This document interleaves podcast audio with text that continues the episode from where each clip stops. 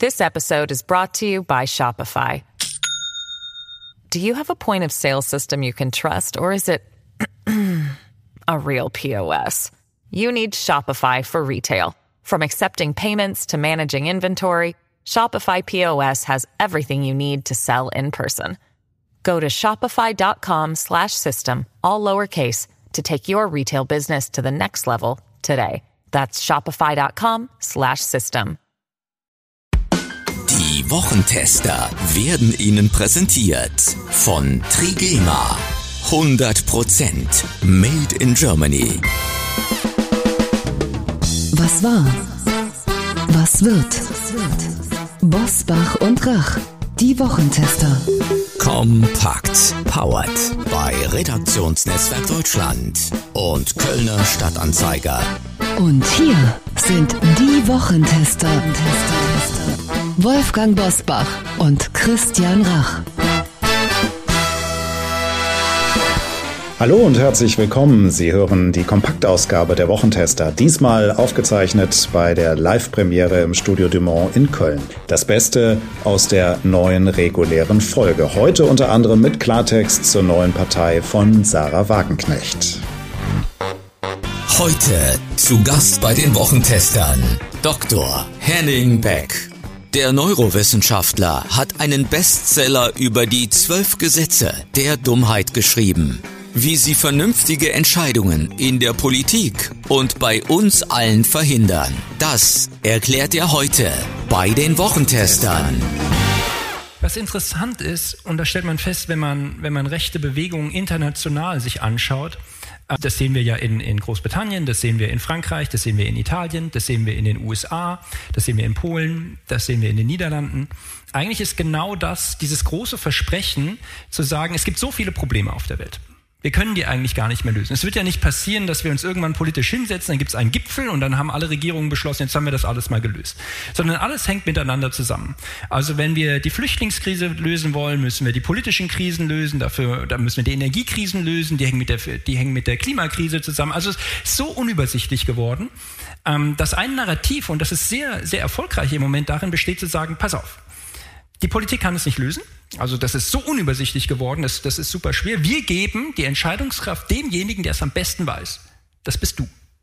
Und das ist ein großes Versprechen, wie es zum Beispiel im Brexit passiert ist. Ähm, der Brexit-Slogan in, in UK war gewesen, Take Back Control. Du gewinnst die Kontrolle über diese Unübersichtlichkeit deines Lebens zurück.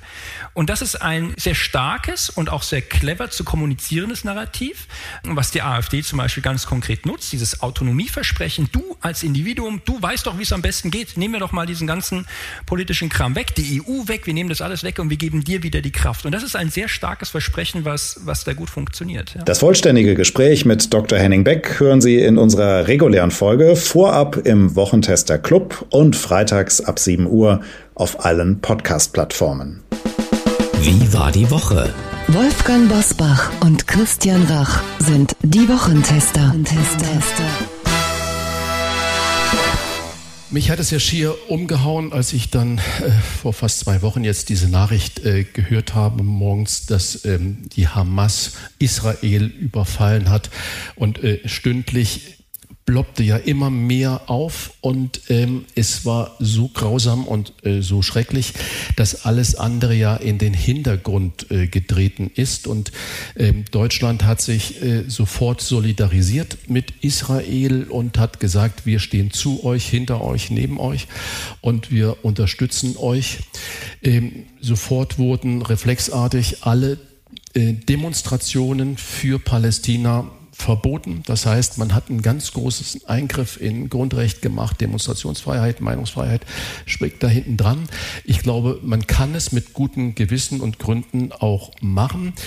Begründung war eigentlich von den Gerichten immer, dass äh, wir Angst haben müssen, dass der Terror, der in Gaza in Israel jetzt da stattfindet, bei uns auf die Straßen kommt.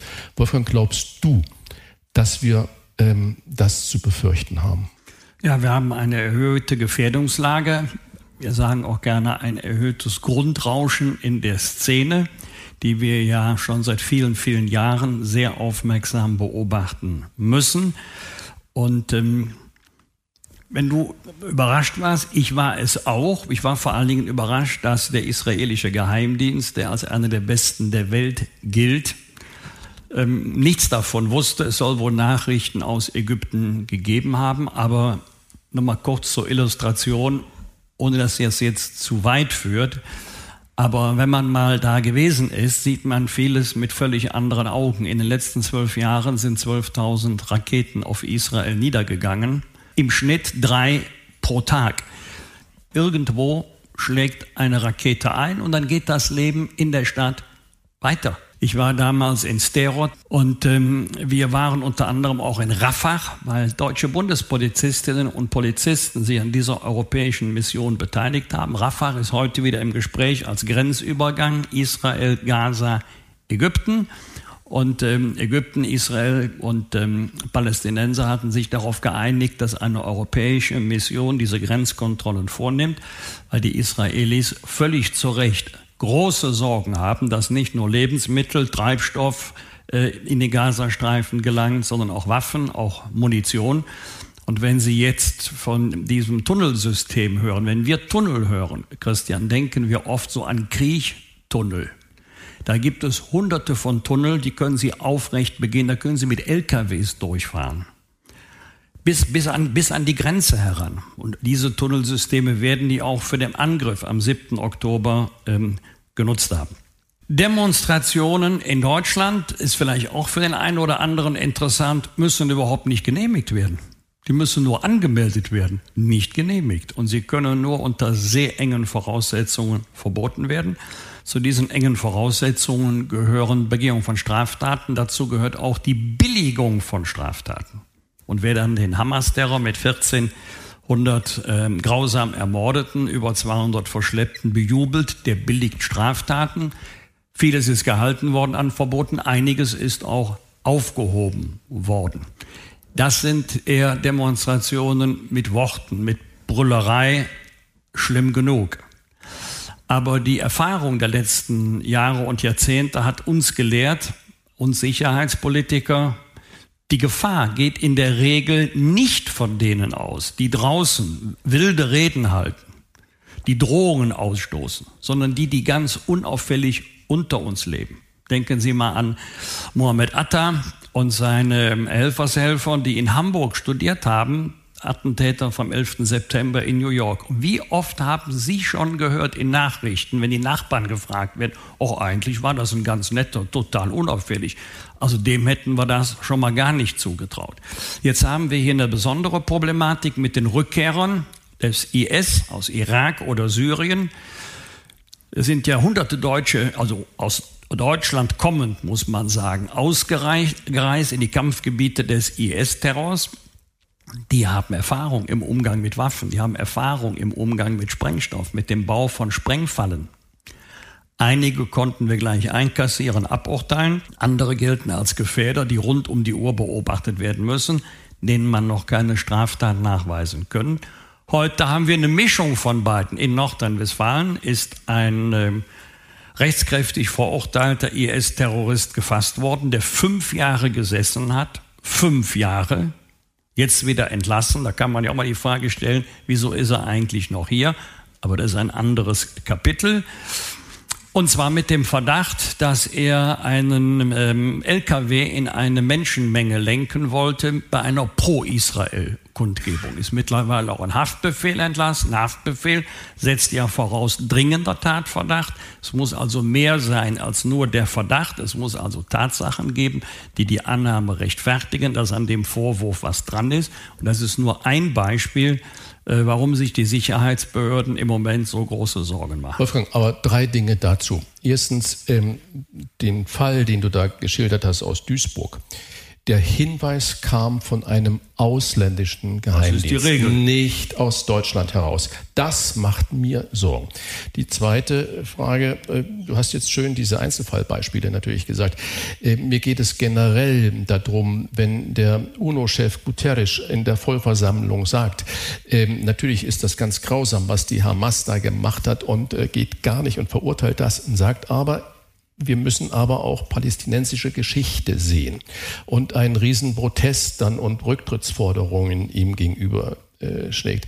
Ähm, ist das heute legitim, dass man auch äh, diese Geschichten Road to Java ist ein wunderbares Buch, das ähm, die palästinensische Geschichte auch sieht. Auf der Buchmesse hat man eine Preisträgerin ausgeladen oder den Preis nicht verliehen, ist es korrekt gesagt, die eigentlich ein tolles Buch über die äh, Schaffung äh, von äh, Israel 1948, glaube ich, war es, ähm, geschrieben hat und die sollte dafür einen Preis bekommen, hat man den Preis nicht verliehen. Und die ist ja natürlich völlig unverdächtig gewesen, da irgendwas mit der Hamas zu tun zu haben.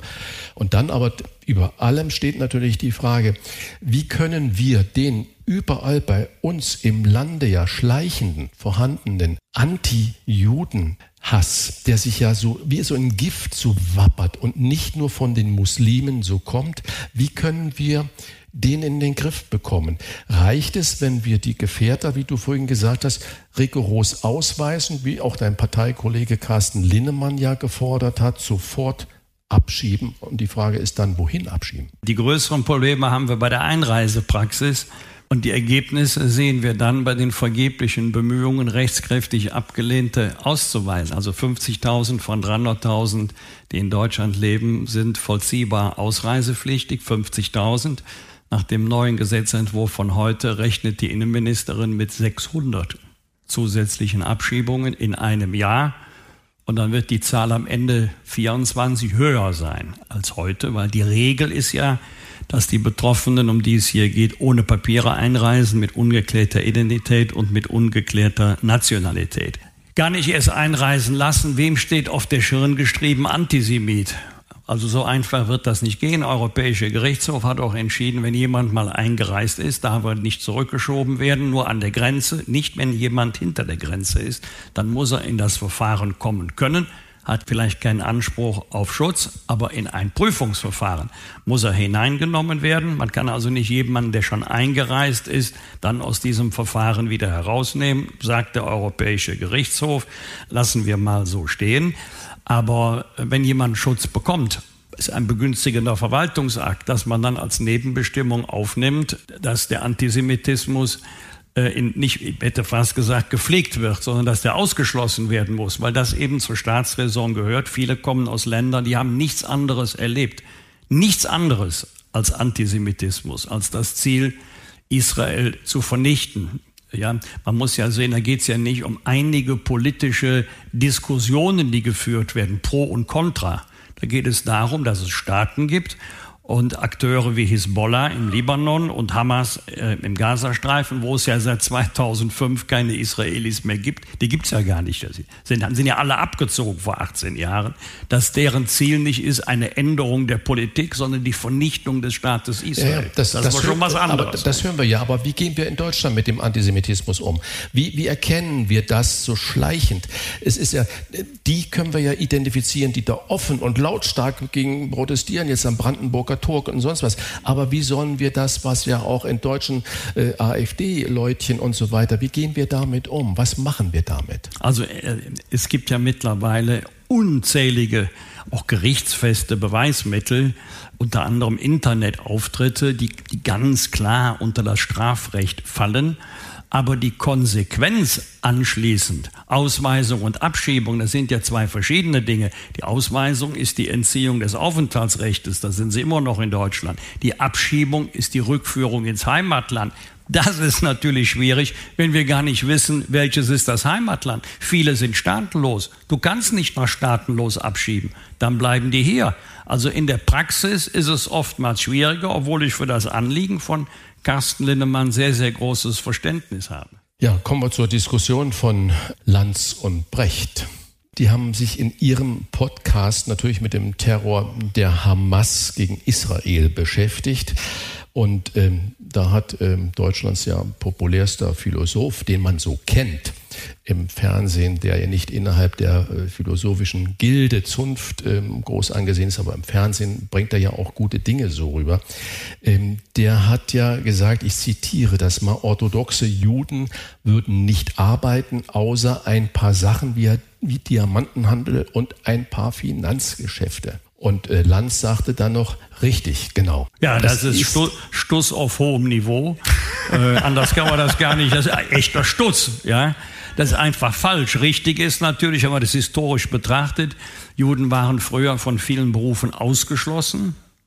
Deswegen haben sie überproportional solche Berufe ergriffen. Aber das sind antisemitische Stereotype. Und trotzdem kommt, fällt es mir schwer, Christian ja. zu sagen, und deswegen ist er ein Antisemit. Also jetzt nicht jeder, der Stuss redet, muss sofort aussortiert genau. werden aus der Gesellschaft. Also wenn wir jeden Politiker aussortieren würden, der Stuss redet, also dann wäre dann wär der... dann,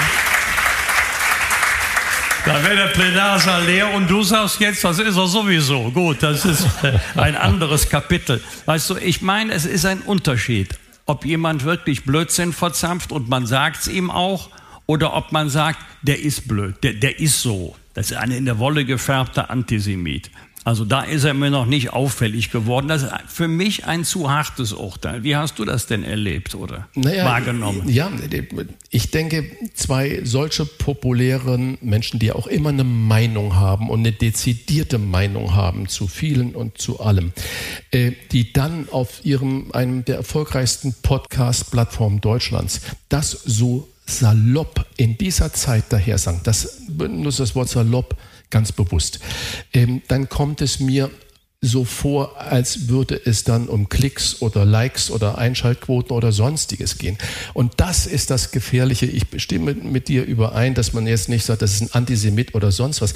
Aber dieses saloppe Hergeredet sind doch nur Diamantenhändler und Finanzmänner. Das befeuert natürlich Vorurteile. Äh, interessant ist natürlich die Reaktion der Studenten in Lüneburg, der Leuphania-Universität, wo der Brecht eine Honorarprofessur hatte die haben ihn aufgefordert zu gehen. Und bevor die Hochschulleitung reagiert hat, hat der Brecht dann selbst seinen äh, Doktorhut genommen und hat gesagt, okay, ich verzichte darauf. Das finde ich wieder à la Bonheur, weil wie soll er in einer Diskussion noch sagen, ich habe mich da einfach verrannt und zwar nicht in der antisemitischen äh, Frage, sondern warum sagt man sowas, wenn man da Millionen von Menschen hat, die ihm zuhören? Das verstehe ich nicht, weil es sind ja zwei hochintelligente Menschen, die auch wirklich ja ins Detail gehen können und das ja auch tun. Und wenn man die Sendung von Markus Lanz anguckt, mein lieber Mann, manches Mal denke ich, äh, wenn er einen auf dem Kieker hat, wie er die Leute durch den Kakao dann zieht oder vor sich hertreibt, das ist schon knallharter Journalismus. Und äh, wo ich dann manchmal frage, warum geht der oder diejenige denn dann zu ihm in die Sendung überhaupt hin? Weil man hat dann keine Chance. Er kriegt ja ständig alles, wir haben hier keine Knöpfe im Ohr, wo irgendjemand irgendwas sagt. Er kriegt ja ständig irgendwelche Dinge dann noch gesagt, was die Redaktion das. Alles legitim, so funktioniert das.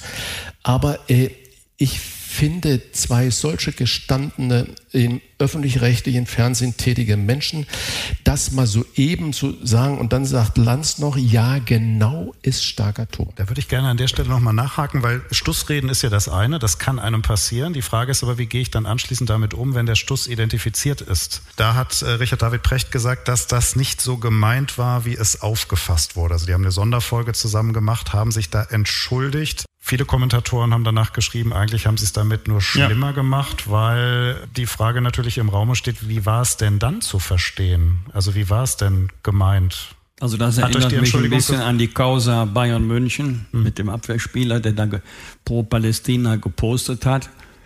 Hab dann auch das Interview gesehen im aktuellen Sportstudio mit dem Vorsitzenden Maccabi Deutschland. Immerhin 5000 Mitglieder vertritt er ja. Also ist schon repräsentativ, was er für seine Community gesagt hat, kann ich verstehen, dass er sagt, das reicht mir nicht. Mir würde das als Erklärung auch nicht ausreichen. Wenn ich dann aber jetzt sehe, diese öffentliche Diskussion und wir haben ja es wird ja eigentlich im Moment nur noch über Israel ja zum Großteil auch zurecht gesprochen. Ukraine ist hinten dran, Klimawandel ist hinten dran. Ich war jemand, der für Fridays for Future immer große Sympathien hat, äh, weil viele junge Menschen auf die Straße gegangen sind und gesagt haben, wir wollen ein Zeichen setzen und wir wollen, dass sich was ändert im Gegensatz zu den Klimaklebern, die das ja auch wollen, aber die das in meinen Augen halt nicht mit den richtigen äh, Mitteln machen. Und das sagt die Greta, die Galionsfigur ähm, von äh, Fridays for Future, die das Ganze eigentlich ins Leben gerufen hat. Ja, sie versteht die Palästinenser total ohne eine einzige Aussage zu Israel zu tätigen. Wie können wir in der öffentlichen Debatte wieder dahin gehen, dass wir da nicht auch nur noch entweder für oder gegen machen? Guterres wird verurteilt, weil er auch sagt, ja, wir müssen auch 60 Jahre äh, palästinensische Geschichte sehen. Dürfen wir das heute in Deutschland noch sagen oder dürfen wir das gar nicht mehr sagen? Was ist deine Meinung? Also nicht jede Kritik an israelischer Politik würde ich unter Antisemitismus subsumieren. Das kann man schon differenzierter sehen, zumal viele Entscheidungen auch in Israel selber umstritten sind. Wir dürfen ja nicht vergessen, noch Tage vor dem Massaker hat es ja heftige Diskussionen in Israel gegeben. Israel hat ungefähr acht Millionen Einwohner, da waren Hunderttausende auf der Straße und haben gegen die Justizreform in Israel demonstriert. Und das waren ja keine Antisemiten, sondern die sind aufgestanden gegen das, was das Kabinett des Ministerpräsidenten Netanyahu da auf den Weg bringen wollte oder auf den Weg gebracht hat. Aber ich bin strikter Gegner dieser Ja-Aber-Argumentation. Nicht Ja-Aber, Christian, nix Ja-Aber. Das war ein über Jahre geplanter ähm, Massenmord. Das war der größte Verlust jüdischen Lebens seit dem Holocaust. 1400 Opfer, die geradezu abgeschlachtet wurden.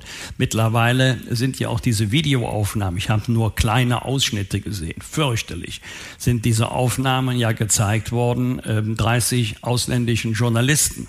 Da sind auch manche ganz ruhig geworden, als sie das gesehen haben. Ja, und jetzt vom Schicksal jetzt der Geiseln einmal ganz abgesehen. Dafür gibt es unter keinem Gesichtspunkt irgendeine Rechtfertigung. Und da war ich schon erstaunt über Herrn Heusken, da war ich erstaunt über den äh, UN-Generalsekretär, wie sie das relativiert haben. Und jetzt wird das Ganze ja noch überhöht durch die Sorge, Israel könnte überreagieren, obwohl völkerrechtlich völlig klar ist, du darfst die Mittel anwenden, die notwendig sind, um die Gefahr endgültig abzuwehren, damit Israel nicht wieder Opfer einer solchen Aggression wird. Das Schlimme ist, diese Verwobenheit dieser militärischen Einheit Hamas mit der Zivilbevölkerung im Gaza. Und soll auch keiner sagen, keiner, wir geben äh, Gazastreifen Geld nur für humanitäre Zwecke. Du kannst überhaupt nicht ausschließen, dass auch die Hamas davon profitiert. Und deren Ziel ist wie Hisbollah die Vernichtung Israels und nicht eine Korrektur an der einen oder anderen innenpolitischen Entscheidung in Israel. Äh, Wolfsohn, einer unserer äh, besten oder intelligentesten Historiker in Deutschland, ähm, der hat ja gesagt, weil du gerade das Völkerrecht angesprochen hast, ähm, ja, das ist in der Theorie alles richtig, das äh, kann man so nachvollziehen, aber die Wirkung des Ganzen hat natürlich am Ende des Tages nichts mit Völkerrecht zu tun. Das kann man in der, in der akademischen Lehre, in der journalistischen Diskussion, kann man das dann natürlich ähm, als Rechtfertigung machen, aber die Wirkung ist natürlich eine andere. Wir kommen zu einer ganz anderen Thema, auch eine große Wirkung. Äh, wir hatten ähm, Sarah Wagenknecht hier schon öfters bei uns, ich glaube zweimal, im Podcast und haben sie natürlich auch vor Mikrofon, aber auch off Records gefragt, nun sag doch mal, was passiert denn jetzt mit euch und den Linken und so weiter. Und sie hat eigentlich immer nur so da rumgeschwurbelt und äh, ist ausgewichen und gewichen, heißt das ja, ich bin Saarländer. Und, äh, und äh, jetzt hat sie ja äh, mit einigen Mitstreitern einen Verein äh, gegründet, das Bündnis Sarah Wagenknecht für Vernunft und Gerechtigkeit. Und die Meinungen gehen von Hü bis Hot und von oben bis unten. Und einige sagen, die ist die richtige, äh, um die AfD in Schach zu halten. Die Linke spielt sowieso keine Rolle mehr. Die einen sagen, ja, mehr als 3,5 Prozent kriegen die nicht. Und die anderen Meinungsforschungsinstitut sagt, ja, das wird mindestens zweistellig. Was bedeutet dieses, nächstes Jahr wird sie ja Testwahl machen bei der Europawahl. Was bedeutet diese Gründung der noch nicht stattgefunden hat für die Parteienlandschaft in Deutschland. Was ist deine Meinung? Kriegen wir Weimar irgendwann? Ja, Weimar ist nicht zugrunde gegangen nur an den Nazis, sondern Weimar ist auch zugrunde gegangen, weil es zu wenige Verteidiger dieser Demokratie gab. Das hoffe ich nicht, dass das in unserem Land auch eines Tages der Fall sein wird, aber ich gehöre nicht zu denen, die sagen, chancenlos. Also uns trennen Gebirge, was die politische Überzeugung angeht, aber doof ist sie nicht. Doof ist sie nicht, da muss man mal sagen. Und die weiß ja auch, warum sie nicht in Hessen und nicht in Bayern angetreten ist. Da wäre sie nicht über 5 Prozent. Das wäre ein ganz schlechter Start gewesen. Sie hat ja schon mal Schiffbruch erlitten. Aufbruch hieß damals das Projekt. Jetzt wird das viel seriöser angegangen, also was die Organisation angeht. In der Regel gründest du erst einen Verein, der Verein wird dann später zu einer Partei und fällt damit unter das Parteiengesetz. Ist natürlich was anderes, Christian. Wenn man fragt, könnten Sie sich vorstellen, eine solche Partei zu wählen? Das ist ein anderes Ergebnis, als wenn man in der Wahlkabine steht und sich entscheiden muss zwischen den etablierten und einer neuen Partei.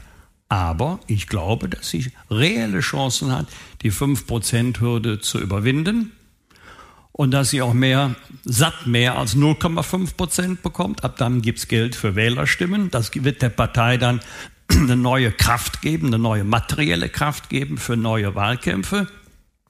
Und ich kann mir auch vorstellen, dass äh, sie Zulauf bekommt, nicht nur aus einer Richtung, sondern von links und von rechts. Kann ich mir gut vorstellen.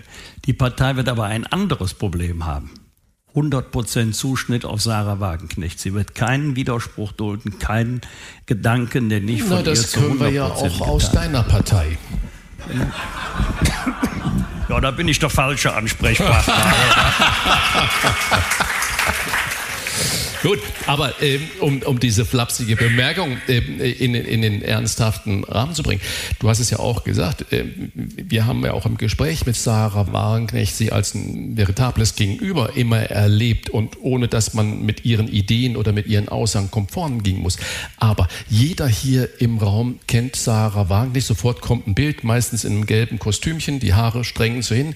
Wenn ich sie jetzt aber äh, nach Rainer Hasselhoff oder Voigtke frage, äh, oder Boris Rhein Frage haben die meisten kein Bild im Kopf von den Ministerpräsidenten oder den handelnden Personen. Will sagen, haben es denn die etablierten Parteien versäumt? Zum Beispiel die CDU. Die SPD hat ja jetzt eigentlich nur Olaf Scholz solche Charakterköpfe, wenn, wenn man jetzt Sarah Wagenknecht mal so tituliere, jemand so aufzubauen, wo man sagt, Menschenskinder, ob das jetzt nun positiv ist oder nicht, mit 16 Jahren Merkel haben wir alles mögliche und wir waren glücklich, wir konnten es zurücklehnen äh, und man sagt, Mutti macht. Und äh, wenn Sarah auch macht, haben wir dann, haben die etablierten Parteien ein Problem, dass sie eben keine Gesichter, keine Figuren, keine Persönlichkeiten mehr aufbauen. Was er eigentlich fragen möchte, ist, braucht die CDU wieder einen Wolfgang Bosbach? Also, also ich habe das ja selber miterlebt. Jetzt kommt die Passage, Opa erzählt vom Krieg. Ich war ja schon im Bundestag, als er noch in Bonn war. Und das war tatsächlich so, dass das Meinungsspektrum unter Kanzler Helmut Kohl deutlich breiter war als unter Angela Merkel. Das ist so. Und wenn ich überlege, wen wir damals alles hatten, Norbert Blüm bis hin ähm, zu Herrn Dregger. Das war ein ganz breites Meinungsspektrum. Aber wenn du diese Namen nennst, man sieht sofort die Bilder vor einem. Weißt du, das ist das. das die sind präsent. Das heißt, wir, wir brauchen doch auch als, als Menschen, als Wähler, als Wählerinnen, wir brauchen doch Figuren, an denen wir uns dann auch reiben können. Und ist das alles heute zu glatt gebügelt? Also ähm, es stimmt, Christian, das ist jedenfalls meine Erfahrung. Eine klare Haltung wird honoriert auch wenn man nicht unbedingt jede Meinung teilt. Aber den Leuten nötigt es Respekt ab, wenn man eine klare Haltung hat. Ist nur noch gut, wenn man so auch begründen kann. Also ich sage gerne schön, dass man eine Meinung hat, aber wenn man Ahnung hat, kann auch nicht schaden. Ja, aber eine klare Haltung. Auch von, ich habe auch Respekt vor jemand, der nicht meiner politischen Richtung äh, angehört, aber der für etwas steht, der eine Meinung hat und dass er die auch gut begründen kann. Davor habe ich Respekt. Ich merke aber, wie schwierig es ist in Zeichen von Social Media. Du kannst es nicht jedem recht machen. Es, wenn du eine klare Haltung nimmst, gibt es Leute, die sind dafür und es gibt Leute, die sind dagegen. Und dann haben sie Angst vor dem Shitstorm, da gucken sie bei Facebook nach, bei Instagram und dann nimmt das Unglück seinen Lauf, weil man eigentlich diese Kritik in der Breite gar nicht haben möchte. Wenn, die Mitarbeiter kamen, haben sie das schon gelesen, die sage ich, warum? Ist seine Meinung, warum soll ich mich jetzt damit auseinandersetzen? Ja? Aber ich sehe das ja schon bei meiner Tochter, die nimmt das alles viel ernster, als der ja, Papa das nimmt. Ein Beispiel. Helmut Schmidt, ähm, auf die Frage von einem Sternjournalisten, Herr Schmidt, Herr Bundeskanzler, wenn Sie wissen, dass was Schlechtes in der Zeitung über Sie geschrieben äh, wurde, wie gehen Sie dann damit um? Sagt er ganz einfach, ich lese es nicht. Ähm, ja, so, oder Michel Gloß, äh, ehemaliger legendärer CSU-Landesgruppenvorsitzender. Ja hatte man den Totalverriss bekommen. Dann hat er den Artikel durchgelesen, hat ja, der Name ist richtig geschrieben, ist alles in Ordnung. Also der, das sind so die Alten, die haben sich da nicht mehr aufgeregt. Für die, für die den Jungen fällt das schwerer. Ne? Ja. Kann man auch ernsthafte Themen am Ende mal dahin bringen, dass man nochmal ein bisschen lächelt dabei. Das ist unser Anspruch, den wir beide immer haben. Und wir, Sie merken das ja jetzt live, wir sprechen das nicht ab. Ja, das ist einfach so, wir spielen uns die Bälle dahin und her und äh, wir sprechen das nicht ab, äh, was da für Antworten kommen sollen, müssen oder wie auch immer. Wolfgang Bosbach und Christian Rach sind die Wochentester. Tester, Tester. Werbung. Aufmerksame Hörerinnen und Hörer der Wochentester wissen sofort Bescheid, wenn ich das Stichwort 100% Made in Germany nenne, denn wir haben wieder ein exklusives Angebot für Sie von Trigema, Deutschlands größtem Hersteller von Sport- und Freizeitbekleidung. Wir haben Trigema auf die Probe gestellt und sind überzeugt. Top-Qualität zum fairen Preis wird auch Ihnen gefallen. Trigema Textilien entsprechen unter anderem der strengen Ökotex Made in Green Richtlinie. Mit einem geringeren Wasserverbrauch bei der Produktion, weniger Einsatz von Chemie, eigener Stromgewinnung und kürzeren Transportwegen. Damit übertrifft das Familienunternehmen in Burladingen die Umweltstandards der Branche und es sorgt für erstklassige Sozialstandards. Denn während Innovation die erfolgreiche Entwicklung guter Produkte bedeutet, ist es für die Familie Grupp gleichzeitig eine Selbstverständlichkeit, die Arbeitsplätze auf der Schwäbischen Alb zu garantieren. Immer wieder diskutieren wir hier bei den Wochentestern über Werte und unternehmerische Verantwortung. Beides ist keine Selbstverständlichkeit mehr in der Wirtschaft, doch für Trigema sind diese Werte seit langem Ehrensache. Seit 1969 gibt es im Unternehmen weder Kurzarbeit noch betriebsbedingte Entlassungen. Und eines ist mir an dieser Stelle ebenfalls wichtig zu erwähnen. Trigema liefert mit dieser Werbung auch einen wesentlichen Beitrag, dass Sie, liebe Hörer und Hörerinnen, die Wochentester gratis hören können. Nachhaltige Produktion und soziale Verantwortung und Textilien made in Germany, die man gerne trägt. Unser Tipp, Testen Sie Trigema doch einmal zum Vorzugspreis. Mit dem Rabattcode Wochentester10 sparen Sie 10% auf Ihren gesamten Warenkorb im Trigema Online-Shop und erhalten zusätzlich kostenlosen Versand innerhalb Deutschlands. Den Online-Shop erreichen Sie im Internet unter trigema.de slash Wochentester. Alle Informationen zum exklusiven Wochentester-Rabatt von Trigema finden Sie selbstverständlich auch in unseren Show Notes. This episode is brought to you by Shopify. Do you have a point of sale system you can trust or is it a real POS? You need Shopify for retail. From accepting payments to managing inventory, Shopify POS has everything you need to sell in person. Go to shopify.com/system all lowercase to take your retail business to the next level today. That's shopify.com/system. Was wird? Was wird? Wolfgang Bosbach und Christian Rach sind die Wochentester. Tester. In der Nacht zum Sonntag beginnt wieder die Winterzeit und die Uhren werden um drei Uhr um eine Stunde auf zwei Uhr zurückgestellt. Der eine oder andere wird sich erinnern, dass die Zeitumstellung eigentlich ja seit 2018 in der EU abgeschafft werden soll, doch passiert ist bislang nichts. Führt mich zur Frage an Herrn Bosbach. Ist das typisch für die EU oder ist das ein Symbol für die Politik, dass alles, was mal irgendwann politisch eingeführt wurde, sehr schwer wieder abzuschaffen und rückgängig gemacht wird? Nee, das ist eher typisch für die Europäische Union, denn immer noch fällt sehr, sehr viel unter das Einstimmigkeitsprinzip. Und wir kennen das ja aus dem real existierenden Föderalismus. Ich habe das oft genug erlebt bei uns jetzt im Land, dass die 16 Bundesländer sagen, wir haben nichts gegen Vereinheitlichung, da sind wir auch für, finden wir prima. Müssen sich nur die anderen 15 Länder nach uns richten, dann haben wir ja eine Vereinheitlichung. Und so denken sie alle, völlig egal, wie das Land regiert wird.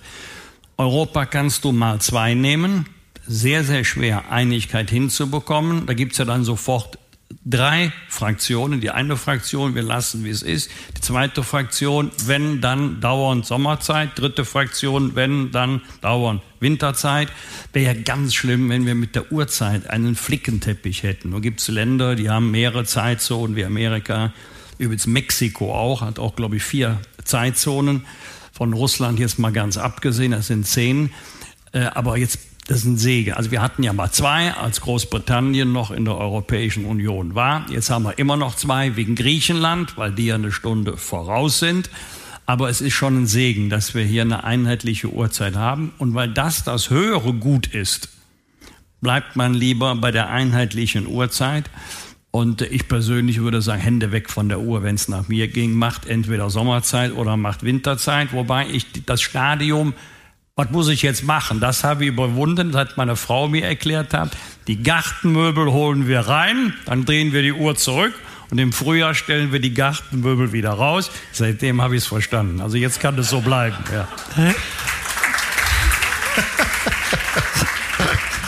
Christian, stellst du noch persönlich Uhren zurück und vor oder hast du überall Funkuhren? Ja, am Backofen muss ich sie per Hand machen. Ähm, das ist nicht elektronisch. Und äh, in jede Küche gehört eine Küchenuhr und das muss, bei mir ist es so eine große Uhr und da gibt es auch hinten ein Rädchen, ähm, das muss ich drehen. Aber ansonsten andere, ich habe ja, ich habe ja den größten Luxus und trage gar keine Uhr. Wie orientierst du dich in Zeit und Raum? Also Handy. Ich könnte ja jetzt sagen, ich schwebe durch Zeit und Raum und so. Dem so, Glücklichen schlägt keine Stunde. Stunde so. 100 Jahre Radio ist unser zweites Thema. Am Sonntag wird das Radio 100 Jahre alt. Am 29. Oktober 1923 wurde von der Berliner Rundfunkgesellschaft Radiostunde AG die erste kommerzielle Radiosendung in Deutschland live übertragen. Und dieser Tag gilt seitdem als Geburtsstunde des öffentlichen Rundfunks in Deutschland. Ich weiß, dass ihr beide viel unterwegs seid, auch mit dem Auto unterwegs seid, bestimmt im Auto auch viel Radio hört. Gibt es noch andere Plätze, wo ihr Radio hört und was hört ihr da am liebsten? genau. Ja. Also ich will mal erstmal grundsätzlich jetzt zu diesem Geburtstag. Ich bin kein großer Fan dieses Geburtstages, muss ich sagen. Ähm, weil ich, ich, geb, ich würde lieber den 5. Juni 1950 machen. Warum? Der 5. Juni 1950 war das Gründungsdatum der ARD, der Arbeitsgemeinschaft der Deutschen Rundfunkanstalten. Ähm, wir haben ab 1923, ich mache mal ein Zitat und dann sagt mir jemand, äh, von wem das ist. Den Rundfunk werden wir in den Dienst unserer Idee stellen. Keine andere Idee soll hier zu Wort kommen. Der Rundfunk hat sich in der Zielsetzung, die sich die Regierung der nationalen Revolution gestellt hat, ein- und unterzuordnen. Ist das Polen? Ist das Ungarn? Ist das Deutschland? Das heißt also, ich bin ein großer Anhänger des öffentlich-rechtlichen Systems, obwohl da viel Mist auch passiert und ich bin froh, dass wir das haben. Aber das ist ein Zitat von Goebbels, deswegen habe ich es auch abgelesen. Ähm, das heißt, damals wurde der Rundfunk wirklich benutzt, um die Nazi-Propaganda ein eindeutig zu machen. Und dieses Datum 23. Äh, 1923 muss man für mich nicht feiern, sondern eher die Gründung der Arbeitsgemeinschaft der Deutschen Rundfunksanstalten, das wäre 1950. Und jetzt zu deiner Frage. Ich höre gerne Radio. Ähm, wir machen ja unseren Podcast und dann höre ich im Auto, wenn ich denn überhaupt Auto fahre und nicht Fahrrad fahre, ähm, dann NDR Info, darf ich ja ruhig jetzt dann die Sender sagen, die machen eigentlich ähm, eine gute Analyse, aber wenn man es den ganzen Tag hört, wird man gaga im Kopf.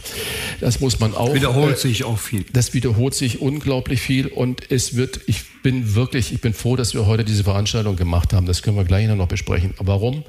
Weil wir eine Stimmung hatten hier drin und äh, wir haben wirklich viele Grausamkeiten, aber ich höre auch gerne mal Musik. Natürlich habe ich dann auch Musiklisten, die ich dann ablaufen lasse, aber ich lasse zum Beispiel immer einen Verkehrsfunk dann auch mal laufen, weil ich beim Autofahren nicht aufs Handy gucke, äh, sondern fahre, wie ich es weiß, wie es geht. Aber ich bin froh, wenn der Verkehrsfunk dann mal sagt, äh, pass mal auf, da kommt irgendwas. Das ist so. Aber äh, gute Musik ist im Radio leider selten geworden. Jetzt mache ich mal noch eine kleine Werbung für einen Sender, den Sie gerne mal hören können. Äh, Gibt es über äh, äh DAB also DAB, ähm, online, es ist Schwarzwaldradio. Unglaublich tolle Musik machen die. Die machen immer vor, nur vor der ganzen Stunde machen sie zwei Minuten Werbung. Das kann man ja dann lassen oder nicht. Machen kaum Nachrichten, weil sie die ja eigentlich teuer einkaufen müssen dann, weil sie keine eigene Nachrichtenredaktion haben. Aber die machen ganz, für mich, ganz tolle Musik. Und ähm, das ist so ein Sender, wo ich sage, da spielt endlich mal einer nicht nur den Mainstream rauf und runter, sondern die spielen großartige Musik. Also Tipp Schwarzwaldradio. Wolfgang Bosbach. So, wir haben einen neuen Sponsor. also Wolfgang Bosbach wenn ich, wenn ich im Norden Cyrus. bin, bin ich direkt, genau, wenn ich im Norden bin, bin ich direkt bei, ähm, bei Christian Hach. Dann höre ich das auch gerne, NDR Info oder Bayern. Das sind diese Wortsender ohne Musikbeiträge. Ganze Familie hat, ich habe es gerade gehört, ganze Familie hat Radio Berg, also den Heimatsender, den Lokalsender, nur ich nicht. Ich höre gerne WDR 2, wo ich sage, nicht nur, weil mir die Musikfarbe gefällt, ich bin auch Fan von Steffi Neu, von Thomas Bug. Ich höre denen gerne zu. WDR 5 ist mir so eine Spur zu ernst. Muss mich den ganzen Tag mit ernsten Themen beschäftigen. Ich habe es dann auch wenigstens mal ab und zu gerne heiter. Ernst ist ein gutes Stichwort, denn äh, sehr ernsthaft für den Naturschutz äh, kämpft auch Hannes Jänicke. Den hatten wir auch schon ein paar Mal bei uns im Podcast im Interview.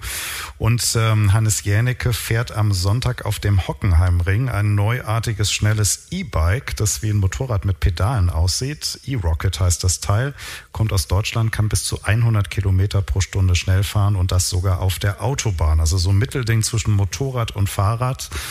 100 Kilometer schnell und zumindest umweltfreundlich, Herr Bosbach. 100 Kilometer pro Stunde auf so einem E-Bike auf der Autobahn. Jetzt mal das juristische, ob das überhaupt geht, mal äh, außen vor gelassen. Wäre das überhaupt was für Sie? Nee, ich bin anders groß geworden. Ähm, wahrscheinlich hat das gut gemeint. Damals habe ich mich geärgert. Heute sage ich, ist doch was dran. Papa hat mir strikt verboten, ein Moped, ich hätte ja gerne mal ein Moped gehabt. Ich bin, bin bis zum 18. Lebensjahr Fahrrad gefahren. Zünder 50 Kubik. Genau, sowas in, sowas, sowas in der Art, genau. Hat also strikt verboten mit dem Argument, dafür bekommst du ein Auto, das war ein Opel Kadett. Ich war mächtig stolz, wenn du 18 wirst. Das Versprechen hat er auch eingehalten. Mein Vater hat immer gesagt, wenn was passiert, du musst gar nicht schuld sein. Da ist wenigstens noch Blech drumherum aber nicht, wenn du auf so einem Gerät sitzt. Und deswegen hatte ich dann nie eine Leidenschaft für ähm, äh, entwickelt. Wer es toll findet, mag fahren, aber es ist jetzt nichts für mich. Mhm. Christian, bist du ein Fahrradfahrer oder, sogar ein E-Bike-Fahrer? Ja, ich fahre auch E-Bike, aber äh, meines bremst bei 95 ab. Nein, natürlich nicht. Äh, so, ich, äh, die gehen bis 25. Bin früher, also auch davor, immer viel Fahrrad gefahren. Und seitdem ich aber so ein kleines E-Bike habe, ganz normales, fahre ich noch mehr damit, weil es einfach äh, in Köln ist es genauso katastrophal, äh, mit dem Auto zu fahren wie in Hamburg, wie in Berlin, wie in allen großen Städten. Auf dem Land ist es oft schwierig, von A nach B zu kommen, nur mit dem Fahrrad was du, wie heißt es, E-Rocket, das ist ja eigentlich schon ein Motorrad mit Pedalen. Also deswegen, ich glaube, man musste auch einen Führerschein für sowas haben und äh, dann brauchst du eine Versicherung. Das hat also nichts mehr mit Fahrradfahren zu tun und wenn man äh, eine Schutzkleidung anhat, dann kannst du dich auch aufs Motorrad setzen. Ich bin kein Motorradfahrer, weil ich äh, wirklich Leute kenne, die ums Leben gekommen sind. Das ist also, bei mir ist da so eine Blockade drin. Ich fahre gerne zügig Fahrrad, aber mit Helm und bin äh, happy damit. Aber für mich wird das nichts. Mhm. Auch ein Ereignis der kommenden Woche am Montag, Weltspartag. Der eine oder andere wird sich da noch dran erinnern. Ich kenne das noch. Als Kind hat man seine Spardose, sein Sparschwein zur Sparkasse oder zur Bank gebracht und hat dann was dafür bekommen. Sei es ein Goldi oder was auch immer, so ein Plüschtier oder ein Knacksheft, um auch andere Banken zu nennen. Ähm, den gibt es seit Oktober 1924, diesen Weltspartag, in 28 Christian Ländern. kann sich noch an die Einführung erinnern, ne? Ja, ja, ja, ja. Ich war auch beim Radio dabei. Also ein Jahr, ein Jahr nach der Geburtsstunde des Radios. Ähm, das führt mich aber zur Frage an euch beide. Das Thema Sparen ist, äh, ist meine Frage. Wann habt ihr zuletzt gespart? Also das kann auch im übertragenen Sinne sein. Also gibt es da irgendwas, wo du... Du guckst jetzt mich an. Ja, ich fange mal mit dir an. okay. Be beide werden gefragt. Ja, okay. Ähm, ja, was ist Sparen? Also die Definition des Sparen ist es ja äh, eine komplizierte. Das, was du jetzt da meintest mit dem Weltspartag, man hat ein Sparbuch. Nein, um Gottes Willen, liebe Leute, bringt euer Geld näher ein Sparbuch. Äh, wir haben gesehen, die letzten Jahre war die, äh, ist alles weg gewesen, keine wirklichen Ertrag. Aber ich spare zum Beispiel, indem ich, ähm, ich liebe Hemden und meine das jetzt nicht wegen Driema, sondern ich liebe wirklich Hemden, habe viele Hemden und wie es mit Hemden so ist, boah, dann ziehe ich sie zwei Jahre an, finde es ganz toll. Und dann plötzlich mag ich es nicht mehr. Aber ich schmeiße es nicht weg. Und dann, äh, die hängen dann schön auf so zwei, drei Stangen und plötzlich sehe ich das Hemd wieder und merke, der Kragen ist viel zu groß. Was mache ich? Ich kaufe nicht ein neues Hemd, sondern ich bringe es zum Schneider, lasse es umbauen und in den anderen Kragen dran machen. Oder eine Jeans, die kaputt ist. Ich würde mir nie eine kaputte Jeans kaufen. Ich verstehe gar nicht, wo diese Mode herkommt, dass man sich schon die Löcher, die Dinger kauft. Aber wenn eine Jeans halt mal kaputt geht, ich lasse sie auch reparieren. Das heißt, äh, weil ich versuche das Produkt, das ist bei den Lebensmitteln genauso wie bei einer Kleidung, ich versuche das Produkt zu schätzen und äh, aus einer Kartoffelschale kannst du auch noch tolle Sachen machen, wenn es eine Bio-Kartoffel ist. Und ähm, das sind solche Dinge, also nichts wegschmeißen. Und ähm, aber wenn ihr das ganz kaputt ist, ist es zerschlissen, dann ist es auch mal gut. Aber ähm, so, ich kaufe dadurch sehr, sehr viel weniger, äh, zum Beispiel Kleidung ein, weil ich es einfach trage, bis es nicht mehr geht. Beim Anzug übrigens genauso. Ich lasse also ich auch, auch einen tollen Anzug umarbeiten. Ich habe auch so einen Sammlertrieb. Meine Frau versucht man ab und zu mal zu erklären, dass der Kleiderschrank mal gelüftet werden müsste.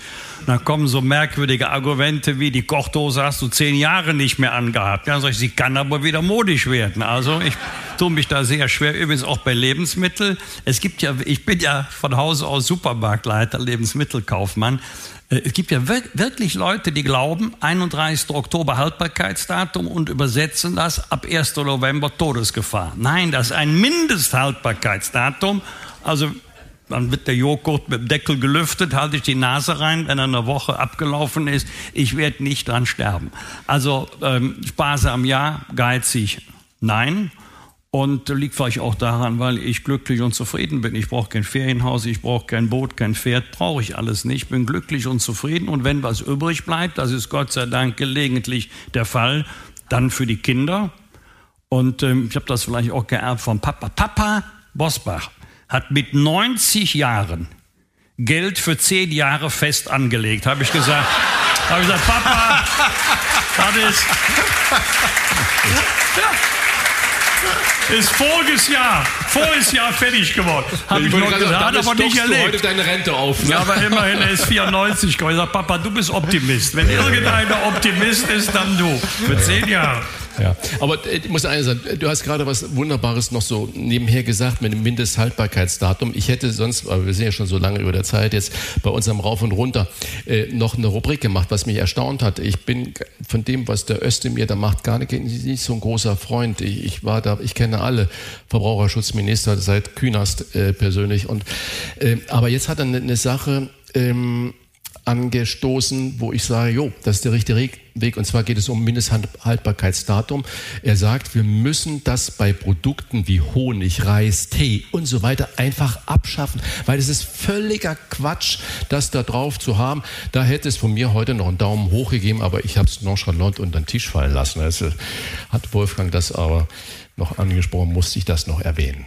Sie sehen, wir können echt einen Nutzwert hier heute Abend mitnehmen. Das mit den Stühlen kann man sich merken, mit 90 noch 10 Jahre Festanlage. Das ist auch was, was man mitnehmen kann. Und wir wollen zum Abschluss noch über Henning äh, Scherf sprechen. Der wird am Dienstag 85 Jahre alt, äh, legendärer Bremer Bürgermeister, SPD-Politiker, schaltet sich auch immer noch in aktuelle Debatten ein, auch zur Parteigründung von Sarah Wagenknecht. Die hat er sehr kritisiert mit den Worten, wie kann man auf Wut und Verzweiflung eine Partei aufbauen? Das ist so seine rhetorische Frage dazu. Er galt ja zu seiner aktiven Zeit, so um die Jahrtausendwende war das, Ende der 90er, Anfang der 2000er, als Oma-Knutscher wegen seiner persönlichen zupackenden Art. Er war immer so sehr präsent, wenn er auf einen Zug kam. Abschließende Frage an euch beide. Fehlen uns so Politikertypen wie Henning Schärf? Wir haben ja vorhin schon mal drüber gesprochen. Bei Henning Schärf hat man auch gerade jetzt im Publikum so gehört, weiß immer jeder, worum es geht, wer der Mann ist. Bei vielen anderen weiß man es nicht so. Ist das, kann man das überhaupt auch also kann man sowas wieder schaffen, solche Politikertypen? Also entweder man ist authentisch oder man ist es nicht. Ich glaube, die Leute haben ein Gespür dafür, ob einer nur so tut oder ob, ob einem wirklich ein Herzensanliegen ist, auch mal Menschen, verbal oder körperlich, in den Arm zu nehmen. Und gerade ein Bürgermeister Bremen ist ja überschaubar. Bremen hat halbe Einwohnerzahl von Köln. Wenn du da Bürgermeister bist, hast du ja jeden zehnmal getroffen in einer Amtsperiode. Das ist in Nordrhein-Westfalen, Bayern, Baden-Württemberg nicht möglich. Aber gerade ein Bürgermeister ist ja in Bremen, Hamburg so eine Mischung zwischen Landesvater und Bürgermeister. Dann erwartet man auch Bürgernähe. Aber eben natürlich und nicht gespielt. Ähm, ich, als der Bundestag noch in Bonn war, bin ich ja mit manchen Kollegen äh, auch mal in den Karneval gegangen, hier nach Köln. Da teilt sich sofort das Meer. Die einen haben nach einer Stunde Lieder mitgesungen, deren Texte sie überhaupt nicht kannten. Und die anderen haben gesagt, ja, das war nett, aber ist nicht mein Ding. Ist doch in Ordnung. Und wenn dann Kollegen gesagt haben, ah, ich habe am Wochenende wieder eine Karnevalssitzung oder im Rheinland-Pfalz eine Kappensitzung, da sage ich, freu dich doch. Ja, aber sag ich, dann geh nicht hin. Die Leute sehen dir an, ob du aus Spaß dahin gehst oder aus Pflichtbewusstsein. Und wenn man dann kommt, wird begrüßt und ist wieder weg. Das ist sogar kontraproduktiv. Also wenn man es macht, dann muss es auch ehrlich sein. Das andere merkt das Publikum. Wir haben ja heute Abend schon über Politikertypen gesprochen. Ich würde nur mal sagen, ab und zu, nicht immer, tut die Meinung von einem Elder Statesman gut. Wir haben hier bei uns schon Gerhard Baum im Gespräch gehabt. Es ist nach wie vor interessant, Gerhard Baum äh, zuzuhören. Er hat was gesagt, der alte FDP-Politiker, äh, Innenminister war er. Und ähm, wir hatten ähm, Klaus von Donani im Gespräch äh, unter Helmut Schmidt, Minister und ähm, Bürgermeister in äh, Hamburg gewesen, also auch da Senatspräsident dann. Ähm, das macht Edmund das, Stoiber. Hatten. Edmund Stoiber hatten wir im Gespräch. Das regt zum Nachdenken an. Wir dürfen nicht nur immer auf das hören, was die Elder Statesmen sagen, sondern wir müssen natürlich auch die Meinung der 20-Jährigen hören, weil das ist genauso relevant. Ähm, aber so eine gute Mischung, die ist schon äh, großartig. Und Typen, wir haben ja gesagt, Sarah Wagenknecht ist jemand, äh, das fehlt ein bisschen, ja. Weil nur Angst vor Fehlern ist nicht die Lösung. Was war? Was wird? Wolfgang Bosbach und Christian Rach sind die Wochentester. Ein Maßgenau Podcast. Powered bei Redaktionsnetzwerk Deutschland und Kölner Stadtanzeiger.